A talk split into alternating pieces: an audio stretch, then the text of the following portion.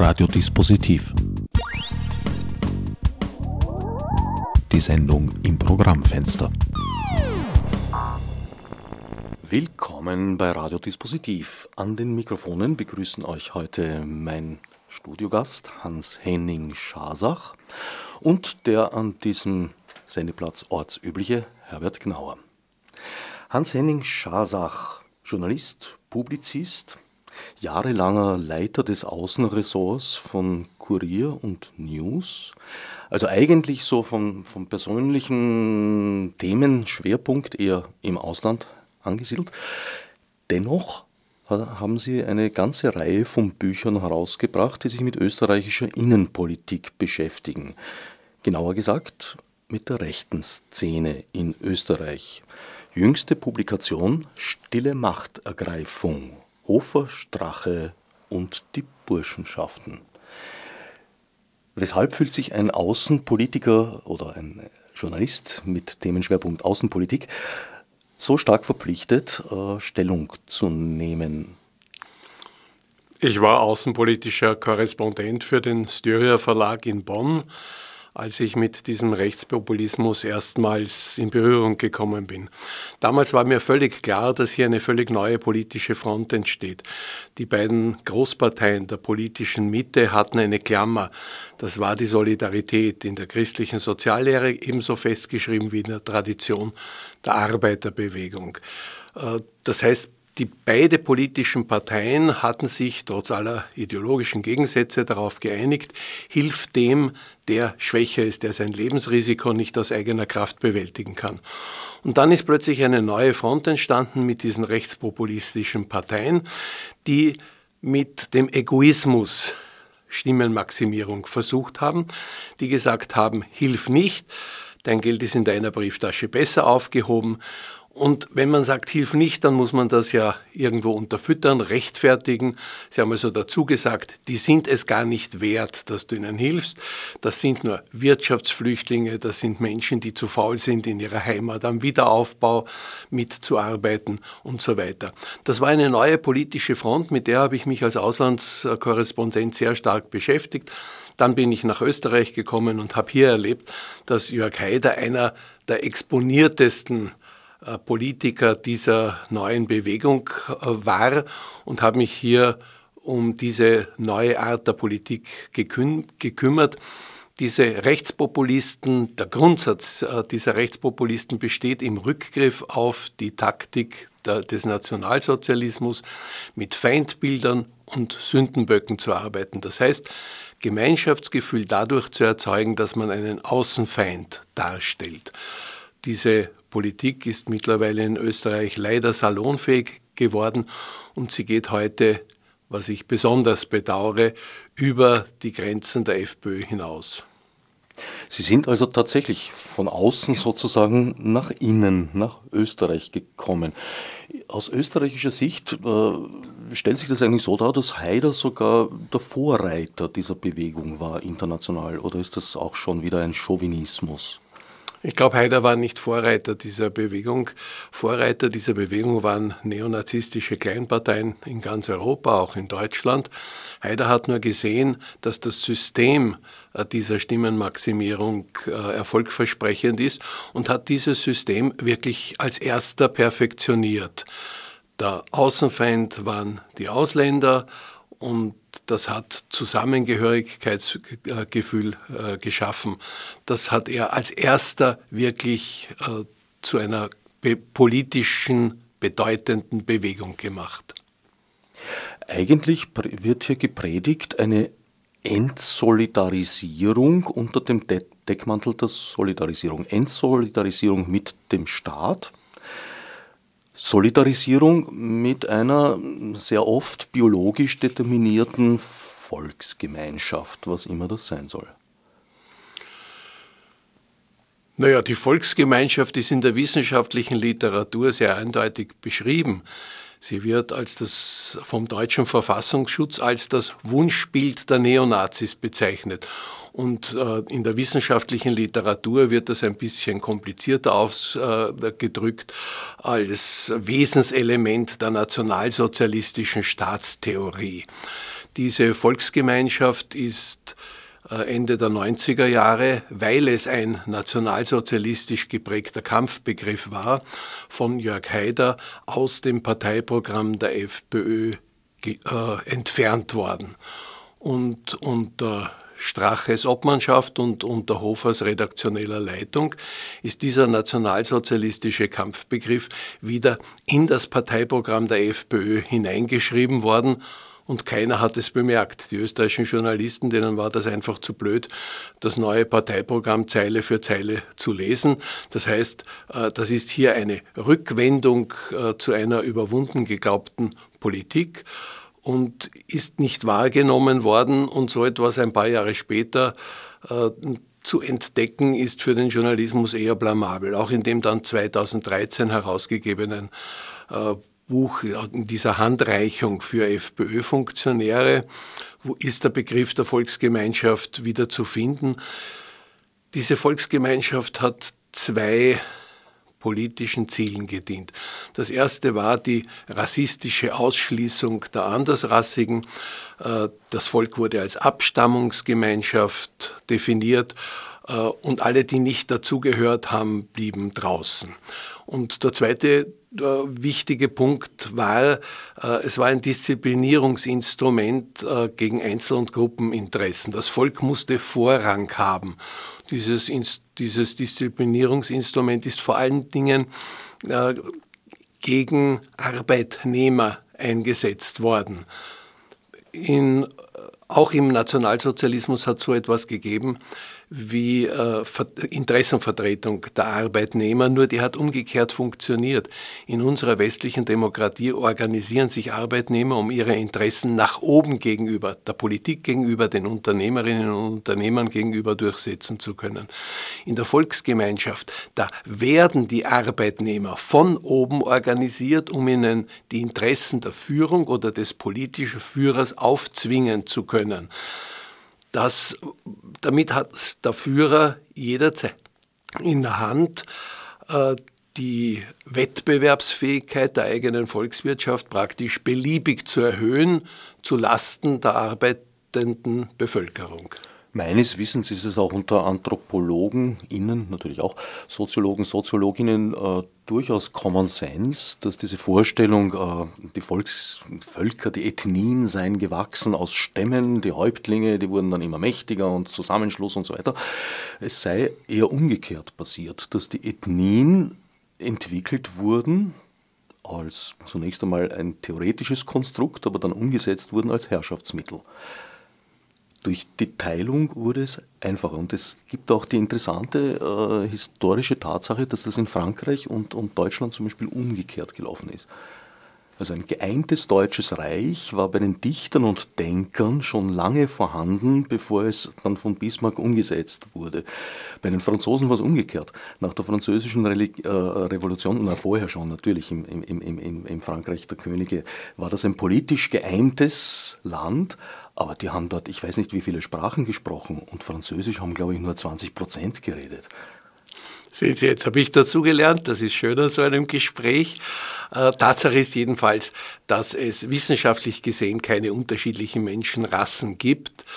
Äh, der, der, durchschnittliche Unterschied äh, zwischen Schwarzafrikanern und nordischen Blau, blonden, blauäugigen Menschen ist geringer als der Unterschied innerhalb der nordischen blonden, blauäugigen Menschen. Das heißt, äh, das ist das wissenschaftliche Definitionskriterium von Rasse. Das heißt, es gibt keine Menschenrassen. Es ist einfach ein Unsinn.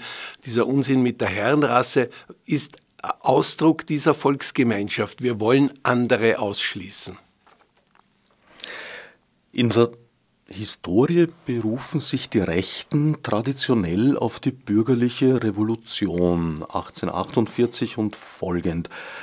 Tatsächlich war das eine Emanzipation. Also die Bürger haben sich zum Beispiel äh, die Bewaffnung erkämpft. Das war ihnen vorenthalten, durften sie nicht. Und so kam es dazu, dass die Studentenverbindungen sich bewaffnet haben mit Säbeln. Da gab es dann, glaube ich, auch so Geschichten, wo sie sich, weil es eben verboten war, den Säbel von irgendwem dann auf einem Wagerl nachziehen haben lassen und, und, und, und so Sachen. Wie weit ist diese Berufung tatsächlich zutreffend? Das ist jetzt ein wirklich nahezu kabarettistisches Kapitel in der Geschichte der Burschenschaften. Sie, fest, sie, feiern in Wien ein Fest der Freiheit und berufen sich auf ihre großen Taten der Revolution von 1848, so als wäre das ein burschenschaftlicher Aufstand für die Demokratie gewesen. In Wirklichkeit war das eine europaweite äh, Revolution, aber nicht, gegen die Demo nicht für die Demokratie, sondern gegen den Übermut des Adels in Österreich war das gegen das Haus Habsburg äh, gerichtet. Aber das, das wirklich Witzige dabei ist, die Burschenschaften konnten sich an dieser Revolution gar nicht beteiligen. Die Burschenschaften hat es 1848 in Österreich nicht gegeben. Metternichs Repression hatte das verhindert. Sie waren verboten, es hat sie nicht gegeben. Also heute so zu tun, als wäre das eine burschenschaftliche Erhebung, ist wirklich ein Treppenwitz der Selbstdarstellung. Gut, könnte man sagen, dass äh, eben die Burschenschaften damals wie heute ja auch arm und unterdrückt waren, nur noch mehr, weil der Metternich war halt ein bisschen böser noch als unser Innenminister zurzeit, äh, und sich damals die Freiheit erkämpft haben. Das wäre ja auch so eine gloriose Legende. Die Burschenschaften berufen sich immer auf ihre demokratischen Traditionen. Aber diese demokratischen Traditionen hat es in Wirklichkeit nie gegeben.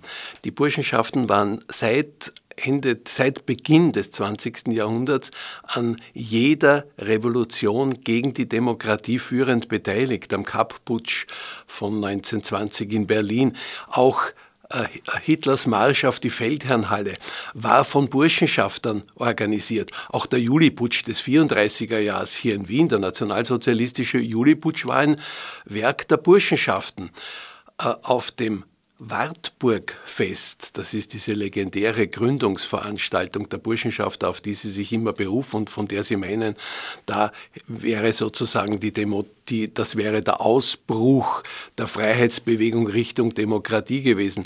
Das Gegenteil war der Fall. Die Burschenschafter waren nie, wie das auch heute manche Wissenschaftler behaupten, sie waren nie Wegbegleiter des Nationalsozialismus, sie waren Wegbereiter der nationalsozialistischen Terror- und Vernichtungspolitik. Auf dieser Gründungsveranstaltung, auf diesem Wartburgfest, wurde die Resolution eines Heidelberger Professors, Jakob Friedrich Fries, verlesen, in der die Ausrottung der Kaste der Juden mit Stumpf und Stiel gefordert wurde.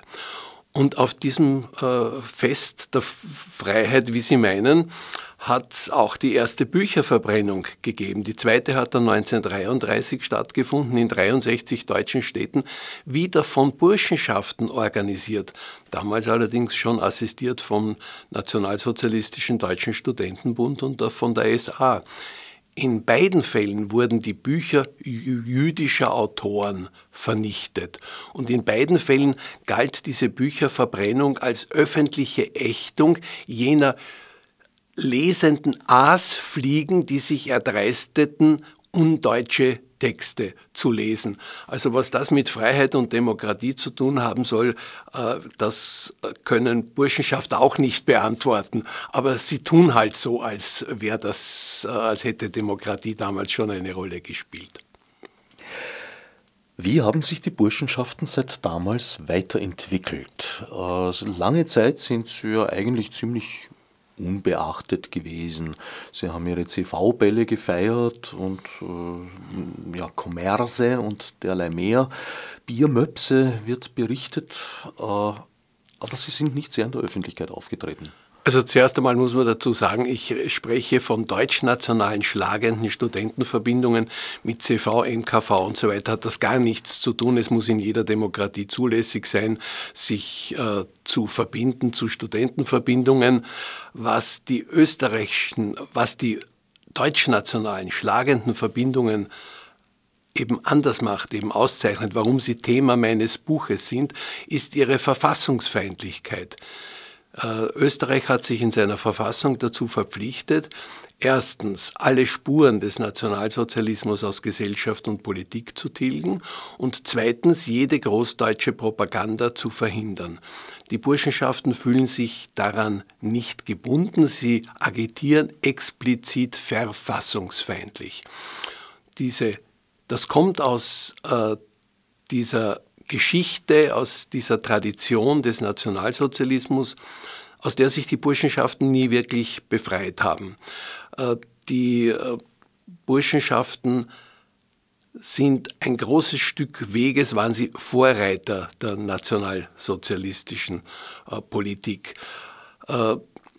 Als, also während äh, der Verbotszeit waren sie als nationalsozialistische Tarngruppen verboten, blieben aber im illegalen Nationalsozialismus tätig. Der Rektor der Wiener Universität hat 1938 ganz stolz geschrieben, jede Burschenschaft hat einen in sich geschlossenen Kampftruppenteil für den illegalen Nationalsozialismus gebildet. Dann kam der Einmarsch und die Burschenschaften sind, die Burschenschafter sind in unglaublicher Zahl, in wesentlich höherer Zahl als ihre deutschen Kommilitonen. In der Vernichtungsbürokratie der Nazis haben sie Karriere gemacht.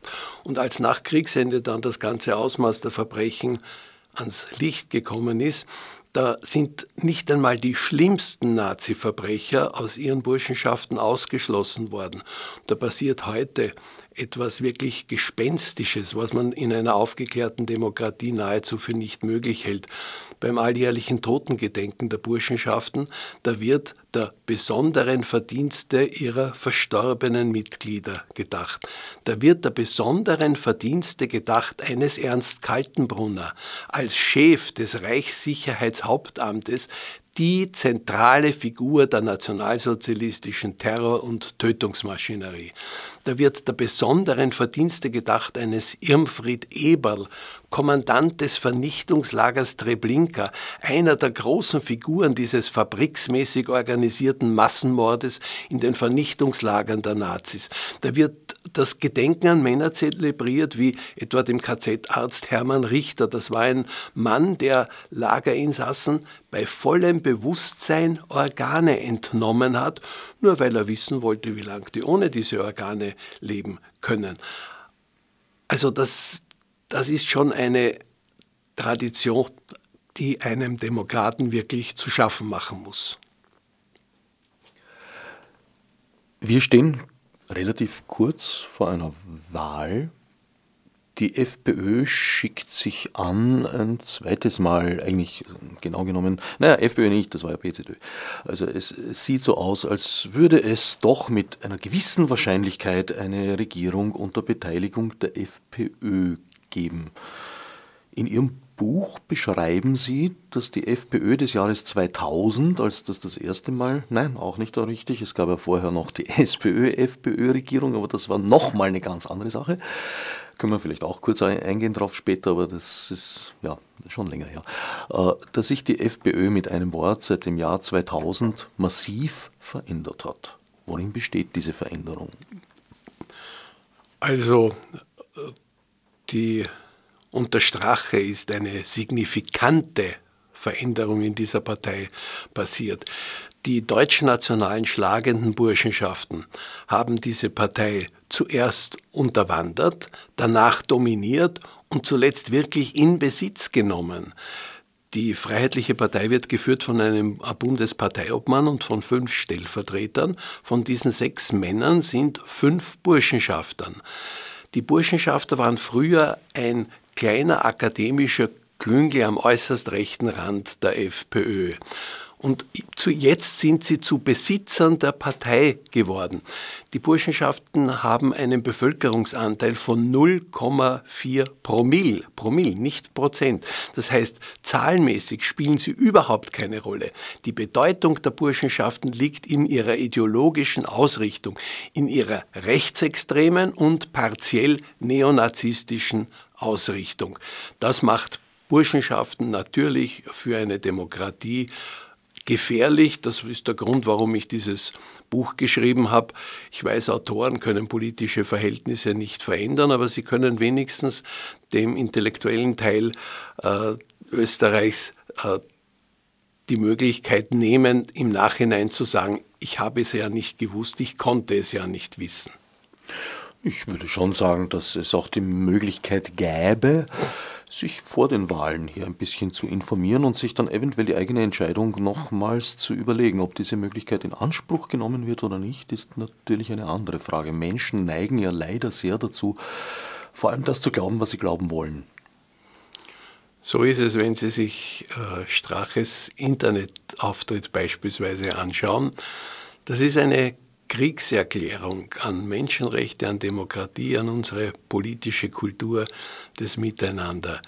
Hier wird derart unglaublich gepostet. Es ist immer so, dass Strache mit irgendeiner kurzen Meldung ein Thema vorgibt und danach ergießt sich eine ganze Lawine des Hasses, der Menschenverachtung und auch der Mordlust an Postings und da sind dann Postings dabei wie Mauthausen wieder aufsperren und ich bin der erste Heizer oder äh, nicht ärgern, nachladen äh, oder Adolf Hitler, wir brauchen dich.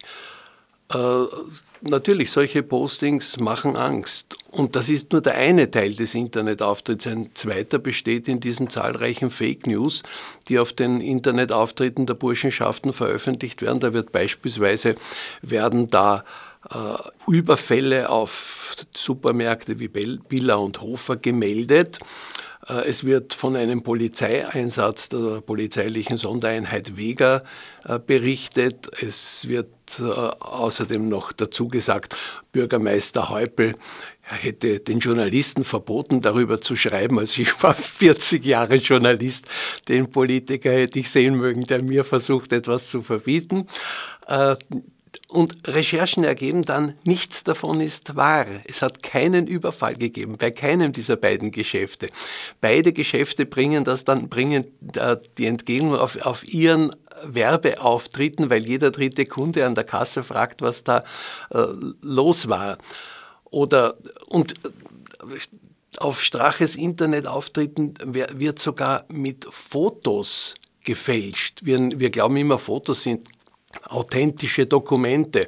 Strache stellt äh, nach den äh, Demonstrationen gegen den Wiener Burschenschafterball zur Illustration ein, seines Berichts ein Foto ins Netz, das brennende Barrikaden zeigt.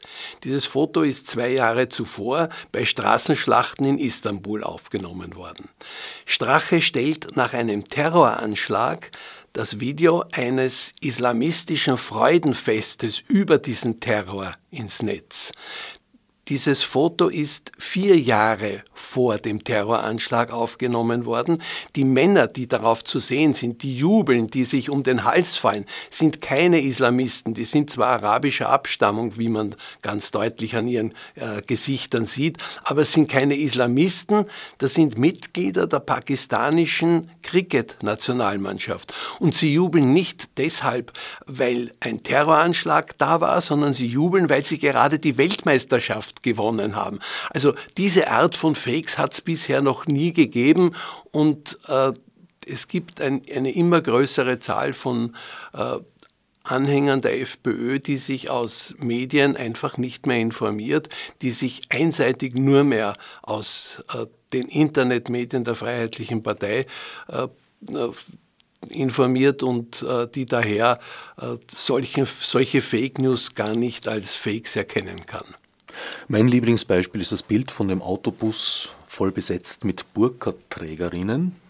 Es sieht halt jeder und jede, was er sie es sehen will. Der Autobus war leer, aber die Sitzlehnen mit den Kopfstützen haben so in etwa die schwarze Silhouette einer Burka-Trägerin ergeben. Das ist durchaus reingegangen, das ist zigtausendfach geteilt durchs Internet gegeistert. Sie haben jetzt mehrere Themen angesprochen, nämlich zum Beispiel die Kommentare im Internet. Das ist etwas, was es ja, glaube ich, früher in, in, gewisser Weise auch schon gegeben hat. Es ist nur nicht sichtbar gewesen oder sagen wir nur im kleinen Kreis sichtbar. Das Internet macht vieles, was immer schon oder seit sehr langer Zeit vorhanden ist, einfach sichtbar. Beziehungsweise äh, führt auch dazu, dass Probleme, die schon länger vorhanden sind, dann plötzlich schlagend werden. In diesem Fall ist es so, dass das Wahrscheinlich äh, mit dieser Taktik Bad and Good Guy hat es schon der Haider gespielt. Da ist der Haider vorgeprescht, hat die markigen Sager losgelassen und hinterher ist damals die Heide Schmidt gelaufen mit dem Schäuferl und gesagt, na, der Dr. Haider ist da falsch verstanden worden und der hat ja eigentlich dieses gemeint und jenes und quick, quick, quack, quack. Die Kommentare haben damals halt an den Stammtischrunden stattgefunden und wurden damit nicht öffentlich. Jetzt sind sie im Internet, sie sind öffentlich und befeuern einander noch dazu. Ja, gar kein Zweifel, das Internet hat zu einer Verrohung der Sprache geführt und das Internet hat äh, zu einer völligen Desorientierung und Auflösung unseres Rechtssystems äh, geführt.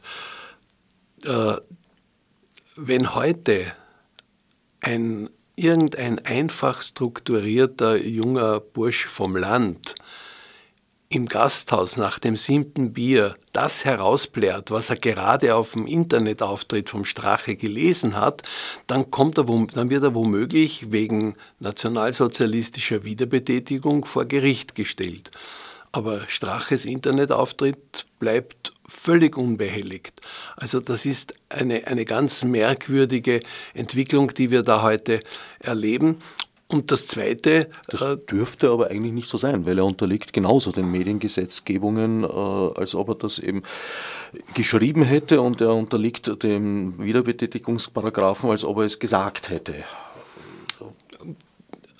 Das Problem ist, dass Strache ja diese Dinge nicht selber postet, sondern sein Posting ist Ausgangspunkt dieser Hasspostings. Diese Hasspostings, äh, die sind das eigentliche Mobilisierungselement dieser Partei. Und in diesen Hasspostings finden Sie die, ich habe das schon erwähnt, die schlimmsten Nazisprüche, die man sich vorstellen kann. Es gibt keine Art des Mordens, die Strache-Fans auslassen, wenn es gegen politische Gegner, gegen Ausländer, gegen Flüchtlinge oder gegen die von ihnen verhöhnten Gutmenschen äh, geht.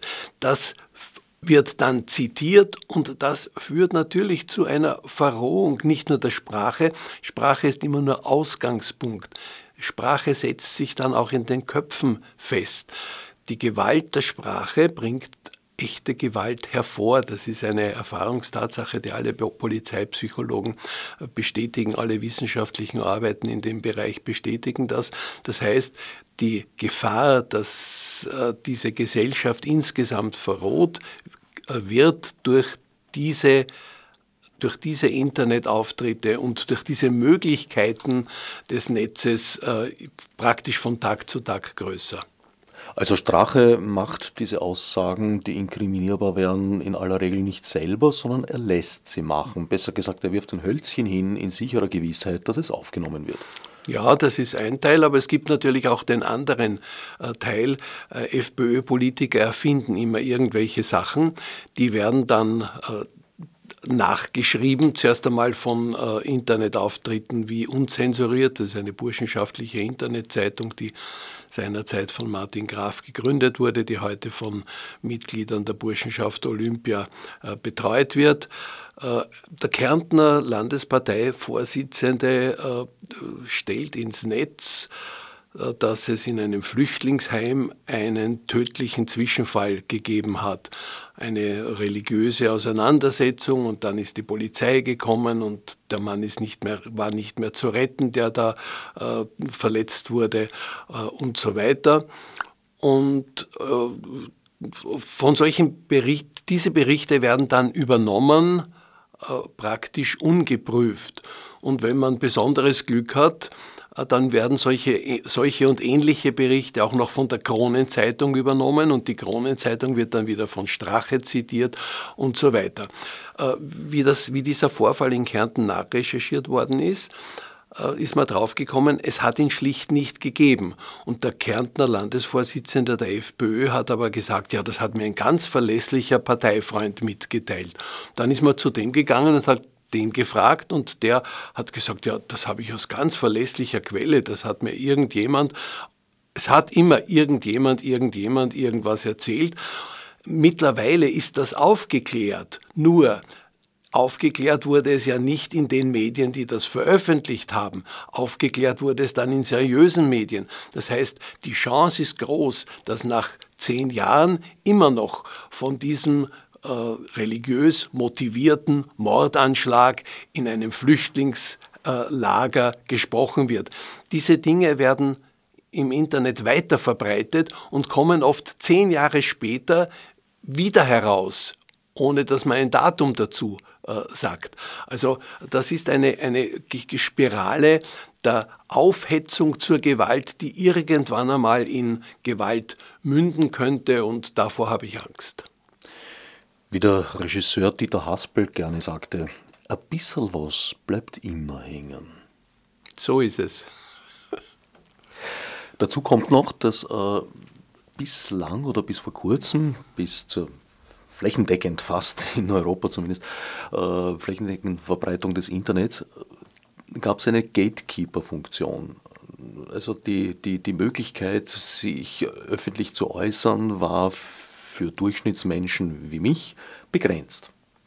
Inzwischen ist sie enorm geworden. Also ich kann über Social Media, wenn ich mich bemühe, also ich mache es jetzt nicht so, so intensiv, aber ich habe einen Twitter-Account, herbert.knauer, falls es ja subskribieren wird, wo ich hin und wieder mal so alle paar Tage mal was ablasse, dann auch wieder Wochen nicht und habe da jetzt so, was weiß ich, 115 Follower oder sowas. Aber wenn ich das äh, intensiv betreiben würde und, und mich darum bemühen, dann hätte ich wahrscheinlich in relativ kurzer Zeit auch ein paar tausend beieinander.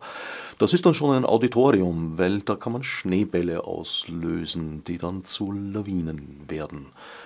Also die Möglichkeit als Einzelperson hier in die Öffentlichkeit zu treten und Dinge zu behaupten, zu verbreiten, seien sie wahr oder nicht, ist in einer Weise gestiegen, die ja, sehr viel verändert wird.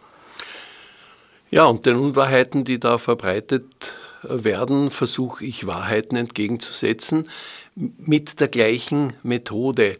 Ich habe obwohl ich eigentlich über das Alter hinaus bin, äh, in dem man mit diesen technischen Möglichkeiten von heute spielt, habe ich einen äh, eigenen Account äh, gegründet, der heißt Empört euch, er ist leicht zu finden. Empört euch. Ich habe 30 Zwei-Minuten-Filmchen aufgenommen, zwei Minuten für die Demokratie. Ich habe die ins Netz gestellt. Ich habe zwei junge Leute, die diese Facebook-Auftritte und diese Empört euch betreuen, mehr oder weniger professionell betreuen. Mit 74 äh, ist man außerhalb der Zeit. Da mag man diese Dinge nicht mehr lernen. Aber Gott sei Dank habe ich zwei sehr, sehr engagierte und sehr äh, geschickte Menschen, die das auch in die Öffentlichkeit bringen. Und ich äh, freue mich drüber und es überrascht mich immer wieder, wie viel, wie hoch die Einschaltquoten sind von etwas, was es von ein paar, vor ein paar Wochen gar nicht gegeben hat. Nur an an dem Erfolg dieser dieses Accounts empört euch, äh, lässt sich erahnen, wie viel, wie groß der Erfolg wäre oder sein kann von Seiten, die man über Jahre hindurch professionell betreuen lässt. Empört euch ist ein, Sie haben schon gesagt, auf Facebook zu finden, da liegen Videos. Gibt es eine Website dazu auch? Ja, es gibt eine Website, die heißt, äh, es gibt eine Website Empört euch und es gibt eine Facebook-Seite Empört euch und es gibt meine persönliche äh, Facebook-Seite. Ich habe fast 5000 Freunde, die ich alle nicht kenne, weil immer, wenn ich irgendwo einen Vortrag halte, habe ich am nächsten Tag 50 Freunde mehr, die ich natürlich auch alle nicht kenne. Aber ich freue mich natürlich über eine politisch engagierte äh, Community, äh, von der ich weiß, dass sie äh, sozial engagiert ist, politisch engagiert ist und große Teile davon auch kulturell engagiert sind. Auch der Begriff der Freundschaft ist einem Wandel unterworfen. Ja, durch Facebook, so ist es. ja, kulturgeschichtlich wahrscheinlich schon, schon mehrere Stadien durchlaufen. Aber da möchte ich mich jetzt nicht vergaloppieren. Bleiben wir beim, beim Thema. Was das jetzt bedeutet, äh, wenn Sie sagen, ja, da gibt es die Social Media, wo, wo Meldungen verbreitet werden, die halt Leute bringen, die natürlich eigentlich auch Mediengesetzgebungen unterliegen. Wie schon gesagt, äh, hier gibt es ähm, teils ein Problem mit der Rechtsdurchsetzung. Einerseits, weil halt Server gar nicht in Österreich stehen, sondern ja, teils in den Vereinigten Staaten wo es äh, eventuell gegen die inkriminierten Tatbestände gar keine Gesetzgebung gibt, wenn sie den Wiederbetätigungsparagraphen betreffen beispielsweise oder einfach auch aufgrund der schieren Fülle nicht verfolgbar sind. Also da gibt es ein paar Anzeigen, aber das sind dann oft, oft Marginaldelikte, die gar nicht es in den Gerichtssaal schaffen, weil sie als ja, zu, zu geringe Streitwerte niedergeschlagen werden. Aber es gibt auch Journalisten wie Wolfgang Fellner, die jetzt sagen, wenn eine Meldung in den Social-Media-Kanälen einen gewissen Impact erreicht hat, wie man heute so sagt, also dass weit verbreitet wird und ein sogenannter Hype entstanden ist, dann muss er das berichten in seinem Ö24. Äh, und das könne er gar nicht recherchieren, weil das so schnell ginge. Das sei praktisch sozusagen ein anderes Handwerk, man könne es nicht mehr recherchieren. Der Denkfehler, den er dabei begeht, ob bewusst oder nicht, ist, dass er jetzt nicht berichtet, äh, Meldung XY äh, wird gerade auf Twitter oder was weiß ich, Facebook oder auf allen beiden äh, verbreitet, sondern er bringt den Inhalt dann als Bericht oft genug. Also er macht aus einem Latrinen-Social-Media-Gerücht sozusagen ein Faktum. Und das ist doch ein sehr bedenklicher Schritt. Sie bringen mich jetzt ein bisschen in Verlegenheit, weil ich mit Wolfgang Fellner ja, ich war ja in der Chefredaktion von News, lange Zeit zusammengearbeitet habe, seine Schwächen äh, und schlechten Seiten zwar sehe, aber auch seine guten Seiten äh, kenne. Und äh, daher bin ich ein bisschen in äh, Verlegenheit. Aber was Fellner hier beschreibt, ist tatsächlich ein Problem äh, der Tageszeitungsjournalisten und der Rundfunkjournalisten, die sofort reagieren müssen.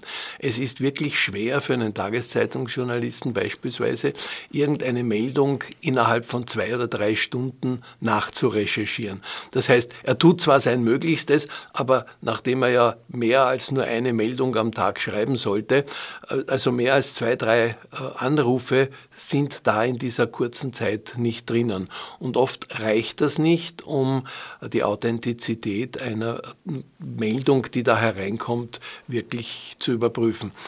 Äh, das Problem ist auch, dass das Presserecht sich an diese neuen Gegebenheiten Facebook und so weiter nicht angepasst hat. Das heißt, die ganze Härte des Gesetzes spüren heute jene Journalisten, die in Printmedien arbeiten.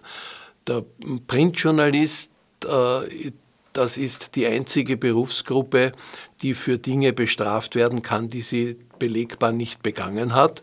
Es steht im österreichischen Medienrecht, steht ausdrücklich drinnen, der Richter muss nicht den äh, wissenschaftlich äh, analysierten Wortlaut zugrunde legen, sondern er kann zum Grundlage des Urteils kann er machen, was ein uninformierter Leser bei flüchtiger Lektüre vielleicht herauslesen könnte. Das hat dazu geführt, beispielsweise, dass ich äh, verurteilt wurde in Österreich, weil ich Frau Rosenkranz eine, als Keller-Nazi bezeichnet habe. Die Wahrheit ist, das habe ich nie getan. Ich habe äh, die, ich habe zu den Wählern gesagt, unter Steger verlassen die Keller-Nazis die Partei, unter Haider kehren sie zurück. Und dann habe ich Funktionäre angesprochen und habe gesagt, Namen wie Barbara Rosenkranz und andere sind Beleg dafür, dass die von Haider versprochene Abgrenzung nach rechts nie vollzogen wurde.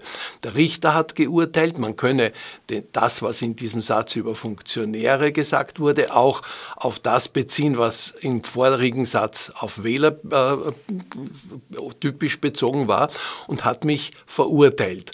Äh, ich bin dann zum Europäischen Gerichtshof für Menschenrechte äh, gegangen und habe dort Recht bekommen. Da gibt es übrigens eine lustige Geschichte dazu, die will ich Ihren äh, Hörern nicht vorenthalten. Äh, dieses, äh, dieser Schriftsatz für, das, für den Europäischen Gerichtshof für Menschenrechte war ja fast eine wissenschaftliche Arbeit. Und als ich damit fertig war, ist mein lieber Freund, Rechtsanwalt Gabi Lansky, äh, lachend auf mich zugekommen und hat gesagt, Henning, weißt du was, da haben wir zwar wahrscheinlich keine Chance, aber das geben wir uns. Wir verlangen einen Schadenersatz, eine Art Schmerzensgeld dafür, dass du als Journalist, der sein ganzes Leben lang kritische Kommentare geschrieben hat und nie verurteilt wurde, zum ersten Mal im Strafregister aufgeschienen bist. Äh, ich, also wir haben beide gelacht. Lansky hat das hineingeschrieben und siehe da, die Republik Österreich hat mir 6000 Euro zahlen müssen für ein menschenrechtswidriges Urteil. Und der Witz ist, ich habe Frau Rosenkranz nie als Kellernazi bezeichnet in dem Artikel. Aber heute darf ich sie rechtskräftig so nennen. Mittlerweile hat sie auch den Keller gewechselt. Ja, sie hat den Keller gewechselt, äh, wobei das ja eine ganz äh, merkwürdige Konstellation Konstellation ist. Äh, Frau Rosenkranz, die einer Mädelschaft angehört hat, ja immer sozusagen als Alibi für diese Burschenschafter hergehalten, indem sie dieses männerzentrierte Gesellschaftsbild vertreten hat und ist jetzt ausgerechnet zu jenem Herrn Schnell äh, gewechselt, der Burschenschaftern in der Salzburger Partei keinen Platz eingeräumt hat und der dann durch das sogenannte Durchgriffsrecht der FPÖ entfernt wurde aus dieser Position. Das ist ein äh, signifikantes Merkmal der Freiheitlichen Partei, dass das Führerwort mehr gilt als Wahlergebnisse. Da werden gewählte Funktionäre durch das Führerwort einfach abgesetzt. Das nennt sich dann Durchgriffsrecht. Und in Salzburg sind dann drei Burschenschafter an der Parteispitze äh, äh fixiert worden, denen eine junge Dame nach vorne gestellt wurde. Dadurch äh, wird die Partei als wird die Frauenfeindlichkeit der Partei relativiert, weil nach einer Konferenz der Landesparteivorsitzenden wenigstens eine Frau mit auf dem Bild ist. Also eine Frau auch für das Familienfoto, das ist immer etwas Angenehmes, weil Frauen in dieser Partei ja äh, an sich kaum Platz haben. Zurück nochmal zum, zum Wandel der Medien, weil auch als diese Gatekeeper-Funktion noch völlig intakt war, haben die Medien ja zum Beispiel hm, Haiders Auftrieb durchaus in einer unterstützenden Art begleitet. Nicht direkt, indem sie gesagt haben, ja, der Haider, der hatte schon recht, sondern äh, indem sie es einfach ja, zur Auflagenmaximierung verwendet haben. Ja, das ist äh, das ist etwas, ein ganz normaler Vorgang. Die meisten Menschen sind sich nicht darüber klar, dass Medien genauso kommerziell geführte Wirtschaftsunternehmen sind, äh, wie ich weiß nicht, äh, Unterwäscheerzeugung. Es besteht darin, man äh, will ein Produkt erzeugen, das sich am Markt möglichst gut vermarkten lässt. Äh, daher sind die bösen Meldungen wichtig für Medien. Äh, Medien berichten immer über den Ausnahmefall. Schlimm wäre eine Welt, in der Medien darüber berichten würden, dass man irgendwo eine Blume blühen gesehen hat, wenn das der Ausnahmefall würde. Da gibt es ja auch, das ah, sind die Bezirksblätter. Das sind die schreiben diese, die Bürgermeister-Jubelsendungen. Auch das gibt es ja, doch, doch. Die, also die, diese Bezirksblätter kenne ich äh, vielleicht zu wenig, aber die Medien stürzen sich natürlich auf, auf die äh, schlimmen Meldungen, äh, weil äh, Morde, Hotelbrände, Überfälle auf der ganzen Welt, das ist äh, das Produkt, äh, das ist das Rohmaterial, aus dem Medien gemacht werden. Und wenn dann Politiker die Schamgrenzen, die es bisher in der politischen Auseinandersetzung gegeben hat, überschreiten, dann sind das natürlich für Medien die wichtigsten Meldungen. Das sind nicht immer äh, nette Dinge, äh, die man da zu lesen bekommt. Äh, auch die FPÖ wird ja von den Medien zum Teil sehr hart äh, kritisiert, aber die, die äh, FPÖ ist durch solche Dinge ständig in der Öffentlichkeit präsent. Und äh, Menschen, die mit der mit ihrer Situation unzufrieden sind, die suchen natürlich nach einem Sündenbock, nach irgendjemand, der dafür verantwortlich ist. Wenn jemand äh, im Leben nichts auf die Reihe äh, bekommt, dann ist es für ihn angenehm, wenn er irgendeinen Schuldigen dafür äh, gefunden hat. Äh, die äh, freiheitlichen Internetauftritte, die suggerieren den Bürgern, wo der Schuldige sitzt, nämlich in unserer Regierung, die nichts weiterbringt. Ich bin also kein Propagandist äh, unserer schwarz-roten und rot-schwarzen Koalition. Aber Tatsache ist, dass wir durch die Finanzkrise wesentlich besser gekommen sind als die meisten anderen europäischen Staaten beispielsweise. Äh, Tatsache ist auch, dass unsere Wirtschaft äh, gut realisiert, obwohl wir eines der besten und solidesten Sozialsysteme der Welt haben. Äh, also man soll nicht alles schlecht reden, nur das Gute zu erkennen, das fällt den Leuten natürlich am schwersten, denen es persönlich schlecht geht.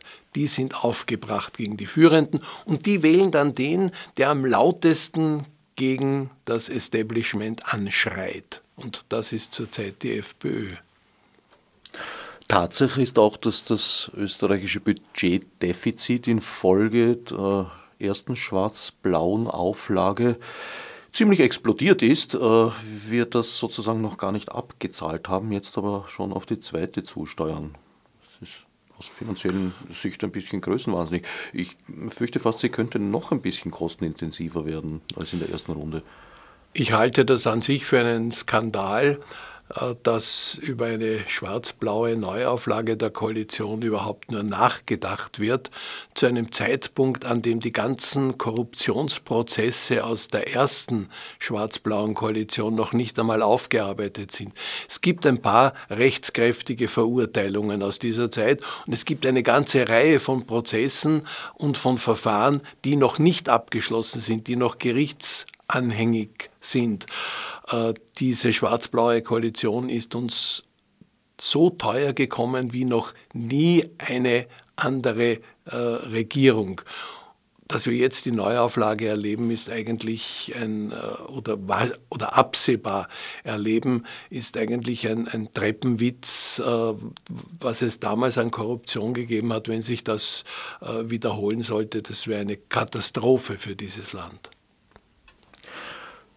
Durch die Recherche des Falters, es gibt ja noch Journalismus, der auf Recherche aufbaut, wissen wir, dass die jetzt ablaufende Inszenierung im Frühjahr 2016 bereits begonnen hat, als äh, Ministeriumsmitarbeiter von Sebastian Kurz selbstverständlich in ihrer Freizeit begonnen haben, Konzepte zu erstellen. Äh, der Vorhang ist hochgegangen mit dem Sturz von Mitterlehner,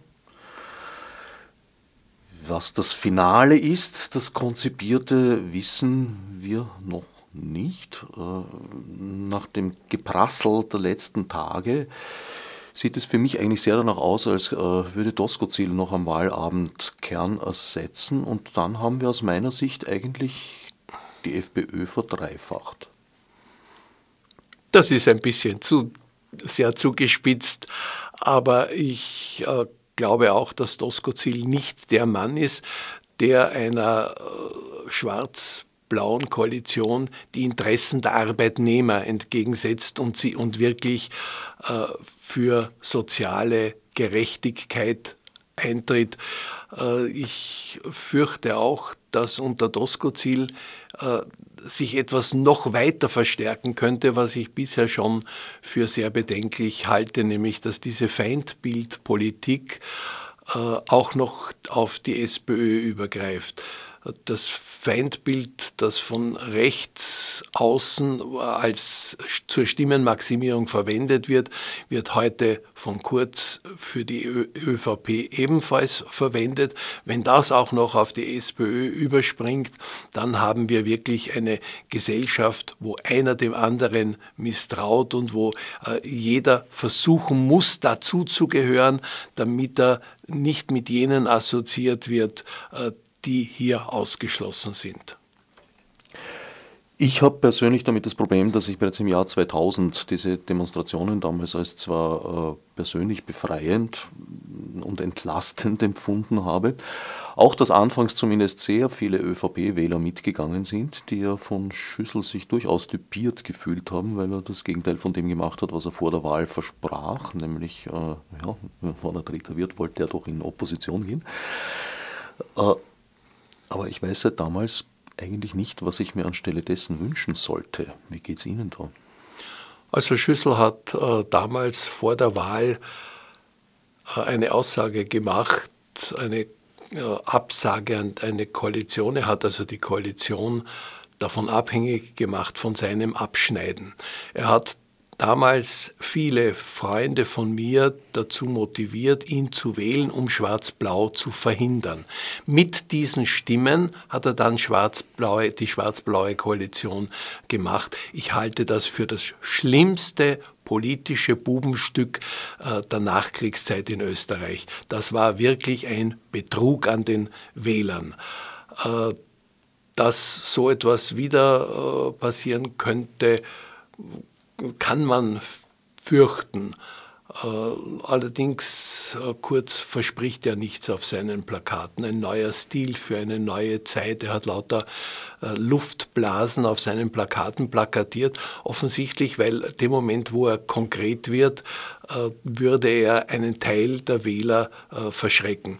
Ich gehe davon aus, dass äh, Kurz äh, weitere Einschnitte in das Sozialsystem plant, damit er äh, den, die Unternehmer und die Millionäre und Milliardäre nicht zur Kasse bitten muss. Diese Umverteilung von unten nach oben ist ja äh, in Österreich wie in anderen Ländern auch praktisch automatisch aus den gegebenen Steuersystemen heraus schon passiert. Die Schere geht immer weiter auf, die Reichen werden immer schneller, immer reicher und die Armen werden im Verhältnis dazu immer ärmer.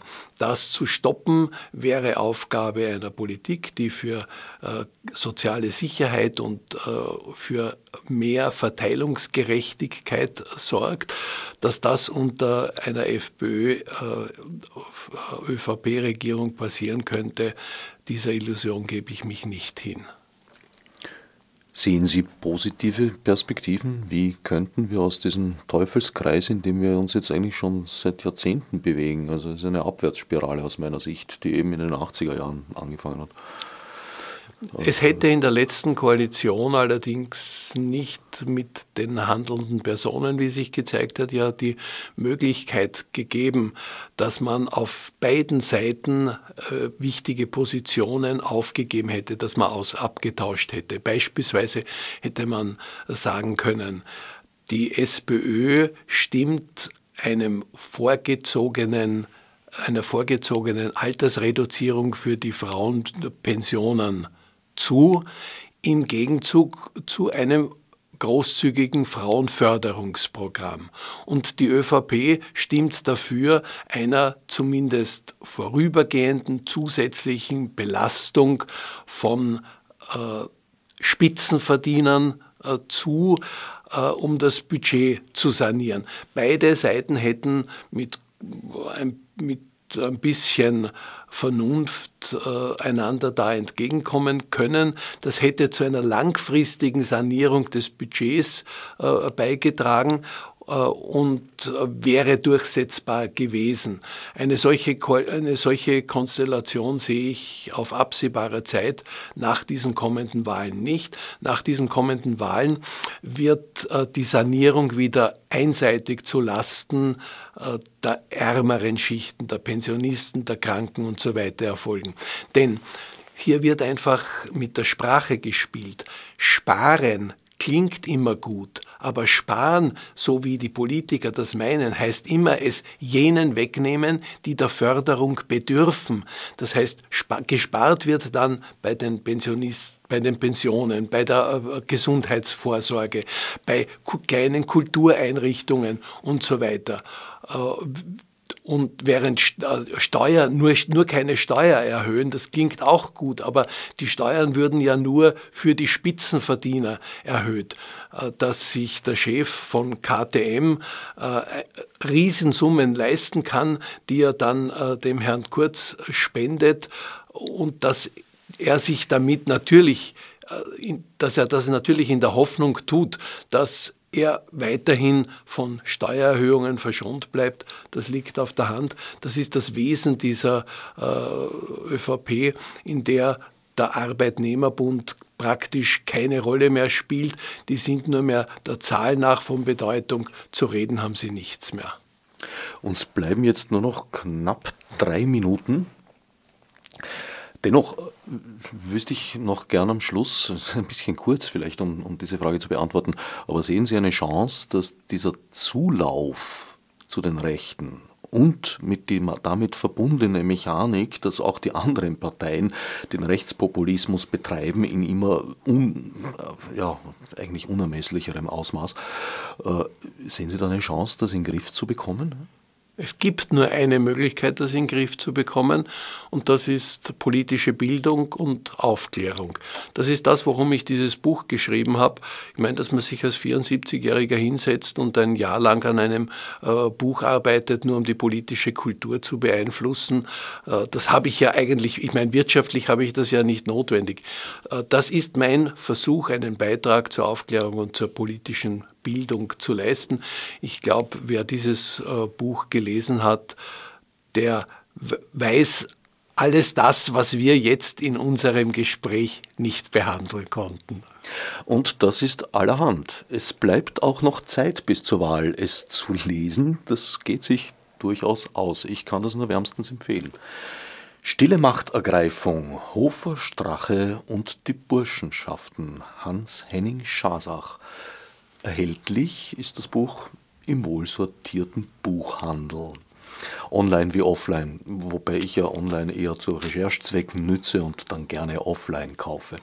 Darf ich noch einen Satz dazu sagen? Bitte darum. Äh, ich will die Mitarbeit meiner Lebensgefährtin, Frau Magister äh, Christa Eveline Spitzbart, äh, erwähnen, die unglaublich mitrecherchiert hat und die zur vor allen Dingen in der Phase, wo absehbar war, dass die Wahl vorverlegt wird, wo wir unter enormem Zeitdruck standen, wirklich die, die, das rechtzeitige Erscheinen dieses Buches mit ihrer Mitarbeit überhaupt erst möglich gemacht hat. An dieser Stelle darf ich outen, dass Frau Magister Spitzbart uns äh, als stummer Gast durch diese Sendung begleitet hat. Jetzt sind wir tatsächlich am Ende angelangt. Für die geschenkte Aufmerksamkeit dankt wie immer an dieser Stelle Herbert Gnauer. Als Marburg mit Fichte subsidiar